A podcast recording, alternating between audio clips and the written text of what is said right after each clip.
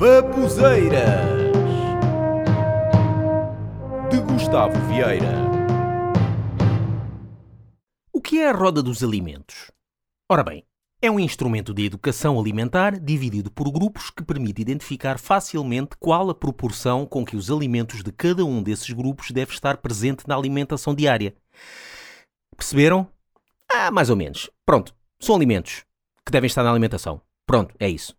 O que é que aconteceu esta semana? É que esta semana houve alterações nessa roda dos alimentos. E a preocupação do português era somente o que é que acontece com o vinho.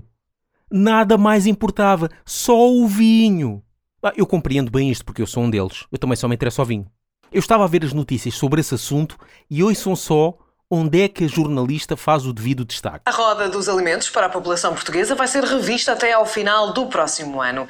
Entre as medidas que estão a ser estudadas pelo grupo de trabalho está a exclusão do vinho e um corte na quantidade de sal em alguns alimentos. Numa altura, Liliana, que estão em cima da mesa algumas alterações àquilo que é o guia da alimentação uh, dos portugueses, há algumas uh, modificações como o corte do sal em alguns alimentos e também uh, a hipótese de excluir o vinho dos alimentos dos portugueses portugueses, pelo menos no que respeita ao guia de alimentação saudável. Pois é, ela também está preocupada com o vinho.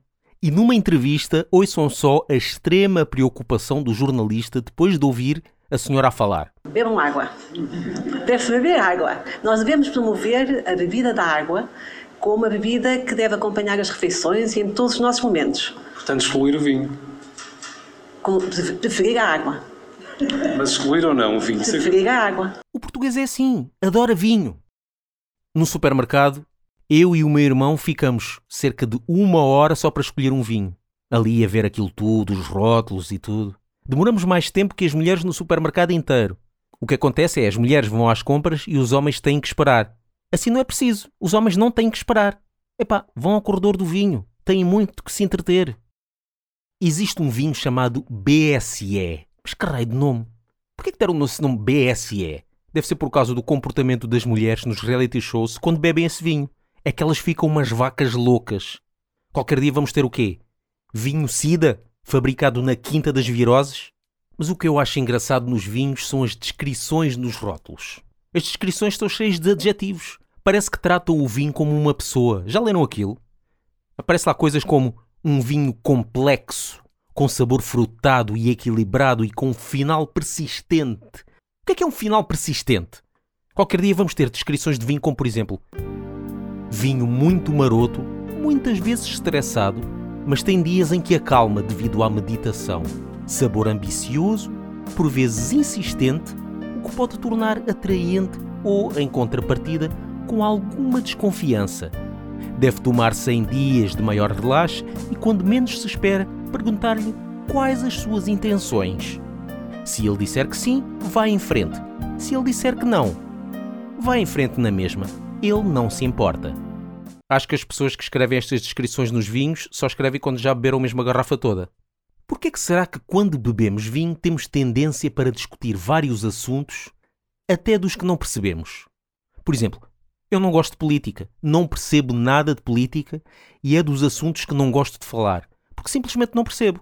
E do pouco que eu percebo irrita-me mas quando bebo alguns copos de vinho, dou por mim a discutir leis, o que está mal e o que o povo deve fazer. Mas se calhar é assim que os políticos também estão no Parlamento. Bêbados. Mas eu tenho que começar a beber menos. Uma vez num exame médico, eu preenchi um formulário com uma linha que perguntava se bebia álcool, que bebidas é que eu bebia e quantas vezes bebia. Epá, só vos posso dizer que a tinta da caneta gastou-se. No futuro, quando os humanos começarem a substituir partes do corpo por máquinas, eu só vou substituir um órgão, o fígado. Mas eu gosto do vinho, tem a ver com a natureza. E eu gosto de participar em causas a favor da natureza. Uma das causas que costumo participar é a chamada Hora do Planeta.